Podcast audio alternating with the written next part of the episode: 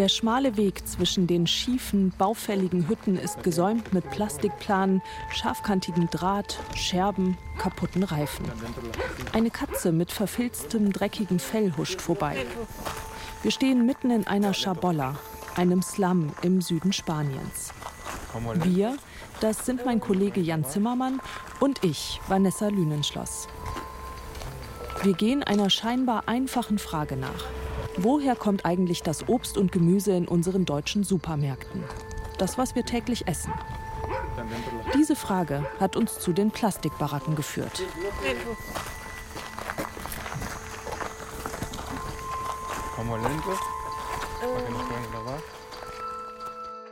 Europas dreckige Ernte. Folge 1. Auf der Suche nach Europas Sklaven. Ein Podcast von BR Recherche.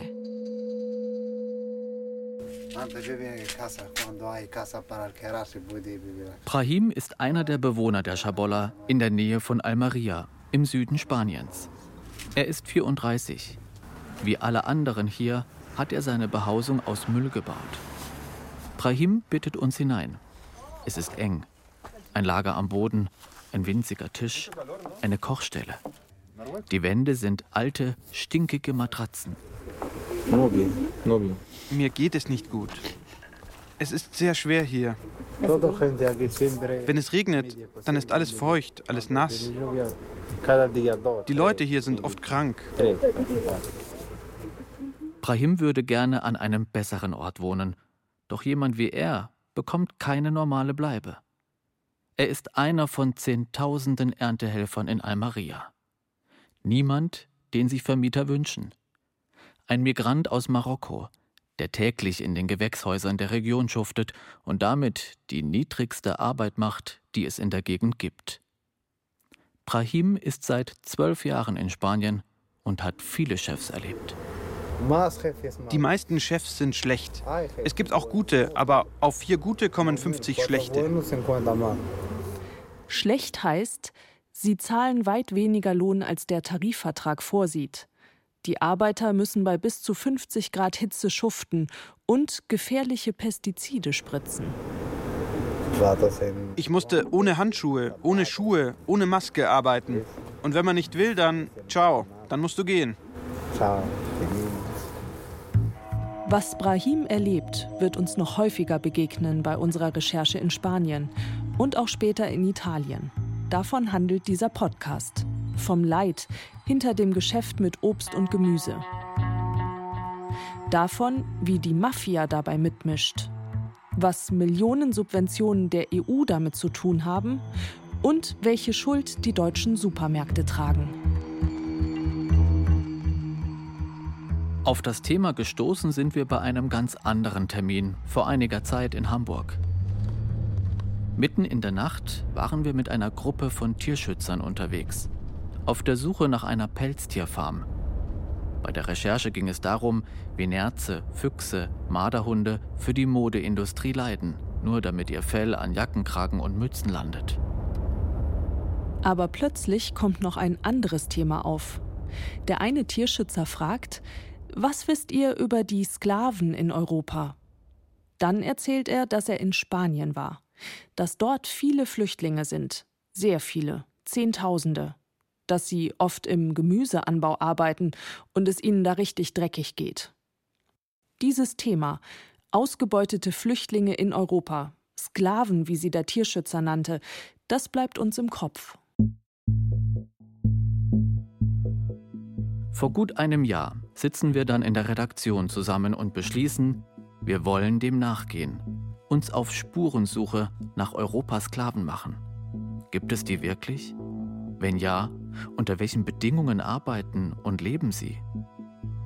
Wir beginnen unsere Recherche im Supermarkt, denn so viel wissen wir ja schon, es hat wohl mit Obst und Gemüse aus Spanien zu tun. Wir kaufen Gurken, Paprika, Tomaten und schauen uns die Packungen genau an.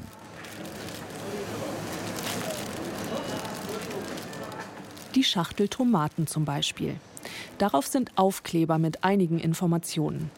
Bio-Rispentomaten. Der Supermarkt, in dem wir sie gekauft haben. Edeka. Die Menge 250 Gramm. Besonders interessant ist, wie so oft, das Kleingedruckte. Da steht zum Beispiel das Unternehmen, das die Tomaten verpackt hat. Biosabor.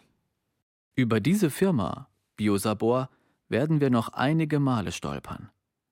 Aber erst einmal wollen wir herausfinden, welches Gebiet in Spanien wir uns näher anschauen sollten. Dazu gehen wir noch einmal in den Supermarkt, in alle großen Handelsketten und Discounter, in verschiedenen deutschen Städten und fotografieren jede Menge Etiketten. Gurken, Orangen, Mandarinen, Tomaten, Paprika, alles, was es so gibt. Danach werten wir die Fotos aus. Welche Regionen tauchen häufig auf und welche Firmen begegnen uns immer wieder? Schnell ist klar, Almeria ist ein richtiges Top-Anbaugebiet. Diese Provinz in Andalusien finden wir immer wieder. Aus ihr kommt massenhaft Ware aus Spanien für den deutschen Markt. Und fast immer ist das Obst und Gemüse sehr günstig. Das Kilo Orangen unter 2 Euro. Die Schale Tomaten für 99 Cent. Wie machen die das? Wie kann man in Europa so billig produzieren? Was uns überrascht, die Wissenschaft beschäftigt sich mit dem Thema, aber Medien und Öffentlichkeit bisher kaum. Wir finden einige Arbeiten von Sozial- und Kulturwissenschaftlern über den Obst- und Gemüseanbau. Es geht um die Landwirtschaft in Südeuropa und darum, wie der Arbeitsmarkt dort funktioniert. Auch Katja Lindner hat sich damit beschäftigt. Sie ist Migrationsforscherin an der Universität Leipzig. Hallo? Hallo, Frau Lindner, grüße Sie. Wie schaffen die Spanier, so viel und so günstig zu produzieren? Was steckt da dahinter? Meines Erachtens aufgrund dessen, dass Migranten dort zu den niedrigen Löhnen arbeiten, dass quasi ein großes Reservoir an Arbeitskräften vorhanden ist in unterschiedlichen Aufenthaltsstatus, unterschiedliche Herkunftsgebiete, unterschiedliche Aufenthaltsdauer. Also ein ganz großer Pool an Arbeitskräften. Und aufgrund dessen ist natürlich auch der Druck größer, schlechte Arbeitsbedingungen zu akzeptieren. Diese großen Flächen, die großen Plastikfelder sind schwer zu kontrollieren. Es gibt viel zu wenig Arbeitsinspektionen. Und auch die Arbeitsinspektionen, die es gibt, die kommen halt da nicht überall hin. Mhm. Es läuft ja viel im Verdeckten. Katja Lindner forscht seit 16 Jahren zur Situation der Erntehelfer. Sie hat vor Ort recherchiert und mit vielen Arbeitern gesprochen. Früher war Almeria eher eine Durchgangsstation für Migranten. Doch in den vergangenen Jahren ist ihre Zahl immer weiter angestiegen. Durch die Wirtschaftskrise und Restriktionen in der europäischen Migrationspolitik sind viel mehr Leute gezwungen, in Almeria zu bleiben. Und es hat sich jetzt quasi wie zu einem Wartesaal entwickelt. Und die hängen dort fest? Da hängen viele fest, ja. Aber aufgrund dieser ganzjährigen Produktion und der permanenten Hoffnung, vielleicht doch am nächsten Tag von einem Arbeitgeber gerufen zu werden, aufgrund dessen ist halt Almeria nach wie vor ein wichtiger Punkt für Migranten, trotz dieser prekären Situation. Das ist schon der Hammer, wenn das alles stimmt. Dass mitten in Europa Flüchtlinge ausgebeutet werden für das, was wir täglich essen, also für unser Obst und Gemüse. Und ich finde, es klingt nach so einem richtig großen System. Es geht um riesige Anbauflächen, um einen Massenmarkt. Das sollten wir uns vor Ort anschauen. Wir wollen die Arbeiter von Almeria kennenlernen. Also werden wir nach Spanien reisen. Vorab hören wir noch von einer Gruppe Studenten aus Berlin, die in Almeria regelmäßig der Gewerkschaft hilft. Wir verabreden uns mit dem Sprecher der Interbrigadas, Boris Boschilov. Er sagt, es gibt in Almeria wahnsinnig viele Verstöße gegen das Arbeitsrecht. Die Gewerkschaften seien damit alleine überfordert. Die Gewerkschaft, die wir da unterstützen, ist ja so eine kleine Basisgewerkschaft, die kommt denen auch nicht hinterher. Dadurch, dass es so viele Migranten in der Region gibt und so wenig engagierte Gewerkschafter und diese Migranten auch nicht über ihre eigenen Rechte Bescheid wissen, beziehungsweise auch ein hoher Durchlauf ist, es kommen ja auch immer wieder neue Migranten an, gibt es da halt dieses Missverhältnis. Und genau das Missverhältnis versuchen wir halt irgendwie mitzubearbeiten. Mitbearbeiten heißt, sie fahren mehrmals im Jahr in die Region und packen mit an. Wir stellen uns früh morgens um fünf, um sechs vor die Betriebstore, verteilen Infomaterialien, versuchen halt in Kontakt mit den Arbeitern zu kommen. Und dann kommt es oft zu Arbeitskonflikten, die wir halt auch begleiten. Bei genau so einer großen Protestaktion vor einem Betrieb werden wir die Studenten bald in Spanien treffen.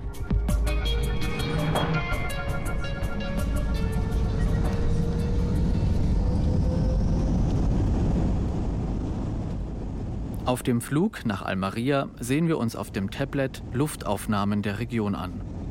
Das Plastikmeer sieht man sogar aus dem Weltall. Weiße Dächer von Gewächshäusern auf rund 400 Quadratkilometern Fläche. Ein gigantisches Anbaugebiet. Wenn man die Küste entlang fährt, erahnt man, welche Dimensionen das Gebiet hat. Plastikdach an Plastikdach reicht auf der einen Seite der Autobahn bis zum Meer und auf der anderen Seite bis ans Gebirge. Jetzt können wir uns langsam vorstellen, dass es in den Gewächshäusern wirklich Arbeit für mehrere Zehntausend Menschen gibt. Rund um die Uhr. Das Klima ist hier selbst im Winter mild. So wird fast das ganze Jahr über angebaut und mehrmals geerntet. Wie das genau aussieht, das wollen wir uns bei einem der größten Produzenten in der Gegend ansehen. Agroiris. Dieser Name ist uns immer wieder begegnet, als wir uns die Etiketten auf den Produkten in Deutschland näher angeschaut haben. Agroiris ist eine von vielen Genossenschaften in Almaria. 400 Bauern sind in ihr zusammengeschlossen. Der Chef und der Produktionsleiter zeigen uns die riesige Fertigungshalle. In ihr kommt täglich die Ware der Landwirte an. Gurken, Zucchini, Paprika. Auf langen Förderbändern fährt das Gemüse zwischen den Arbeitern hindurch. Blitzschnell sortieren sie aus, was nicht perfekt ist. Weil die Ware schnell verdirbt, ist der Zeitdruck enorm. Eine Halle weiter wird das Gemüse verpackt, ganz nach den Wünschen der Supermärkte. Der Chef zeigt stolz Plastiktütchen mit Mini-Paprika für den deutschen Markt. Das ist zum Beispiel ein Produkt für Deutschland, für einen Supermarkt namens Edeka. In Deutschland sind unsere wichtigsten Kunden Rewe, Edeka, Lidl, Kaufland, ein bisschen Aldi, einfach die größten, die es dort gibt.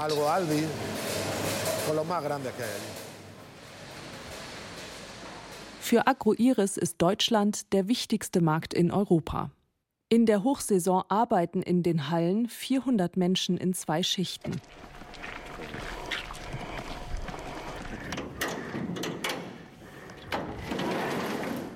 Es geht weiter an einen ruhigeren Ort, ein Gewächshaus.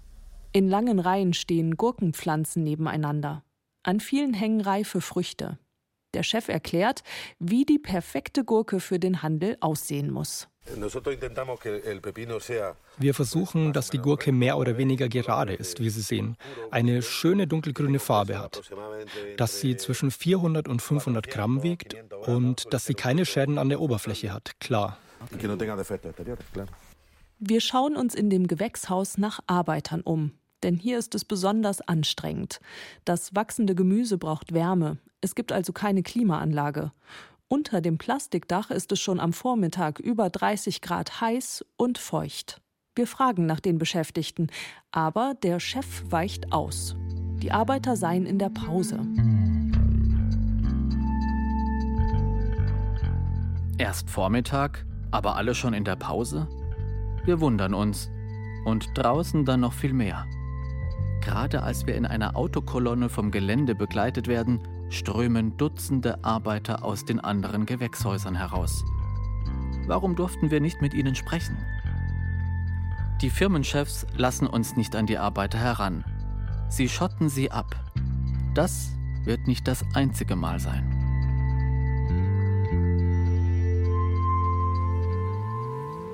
Okay, ich habe den Eindruck, das war jetzt wirklich nur die Hochglanzwelt von Almeria mit den Arbeitern, mit ihren schicken Schürzen, die in einer klimatisierten Halle stehen. Ich habe das Gefühl, wenn wir wissen wollen, wie es wirklich aussieht, dann müssen wir anders vorgehen. Ja, absolut. Die Firmen vertreten ihre eigenen Interessen und zeigen, wie toll sie sind. Also so funktioniert das nicht. So kriegen wir keinen Einblick und auch nichts über die wirkliche Situation der Arbeiter raus. Ich glaube, wir müssen einfach mit denen sprechen, zu denen gehen, die sie vertreten, die sich für sie einsetzen. Es ist 5 Uhr morgens. Alles ist noch dunkel und still. Die Straßen in Almeria sind wie leergefegt.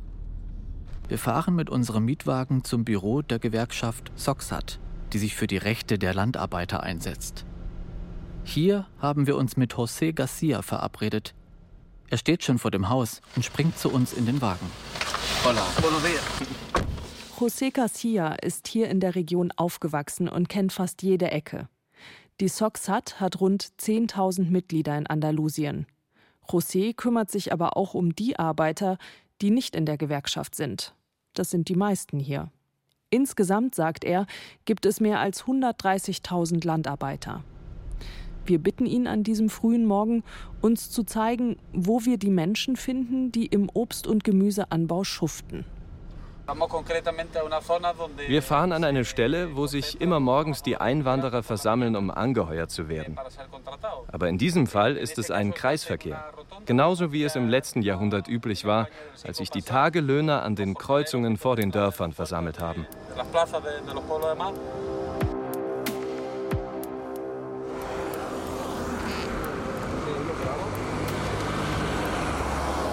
An dem Kreisverkehr angekommen, sehen wir eine Taverne. Deren Leuchtreklame lässt den Platz und das, was hier passiert, gut erkennen, trotz Dunkelheit. Vor der Taverne und entlang der Straße stehen 30 bis 40 junge Männer. Es ist ein Arbeiterstrich. Sie bieten sich für die Arbeit in den Gewächshäusern an. Ich werde jetzt aussteigen und Infozettel verteilen. Da wird grob beschrieben, wie die Vereinbarungen für die Arbeit sind. Die Löhne, die Arbeitsstunden, die Art der Anstellung, welche Rechte der Arbeiter hat. José geht auf die Männer zu. Er will sie über ihre Arbeitsrechte aufklären. Wir kommen mit einigen ins Gespräch, zum Beispiel mit einem Flüchtling aus Mali. Es gibt Chefs, die uns misshandeln. Die behandeln die Leute wie Tiere. Ich hatte einen Chef, der wollte, dass wir noch mehr arbeiten. Umsonst. Ich habe gesagt, ich kann nicht umsonst mehr arbeiten. Und er sagt, doch, hier in Spanien muss man zehn Stunden umsonst arbeiten. Er erzählt uns, er habe keine Papiere, wie die meisten hier. Sie sind Flüchtlinge und illegal im Land. Ich mache mir Sorgen. Ein Leben ohne Papiere ist kein Leben. Das ist nichts wert. Ich muss die Papiere bekommen, um zu arbeiten, um mein Leben zu verbessern. Ich kann nicht zurück in mein Heimatland. In meinem Land, da werde ich verfolgt. Ich kann nicht dahin zurück. Ich will in Spanien leben, hier was Neues aufbauen.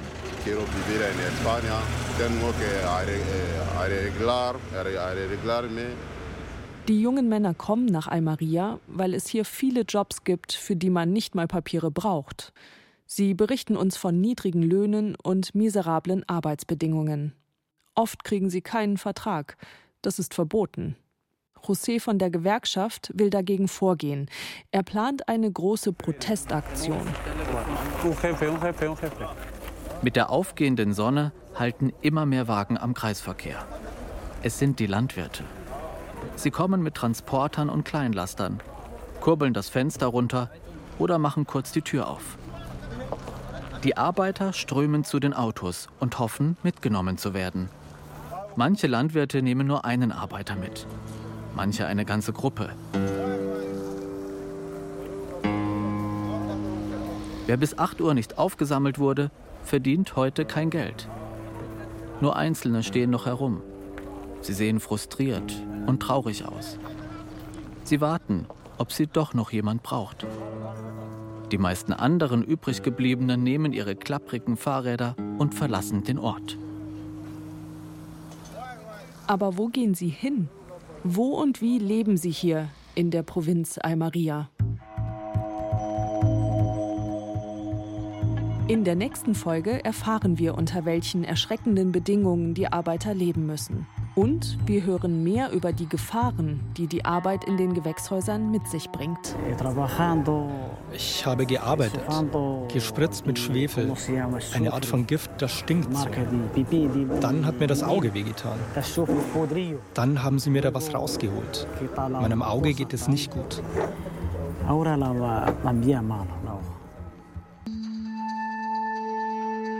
Europas dreckige Ernte. Ein Podcast von BR Recherche. Autoren Vanessa Lünenschloss und Jan Zimmermann. Technische Realisation Helge Schwarz. Sounddesign Hans Wiedemann.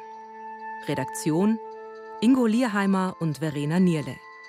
Eine Produktion des Bayerischen Rundfunks 2018.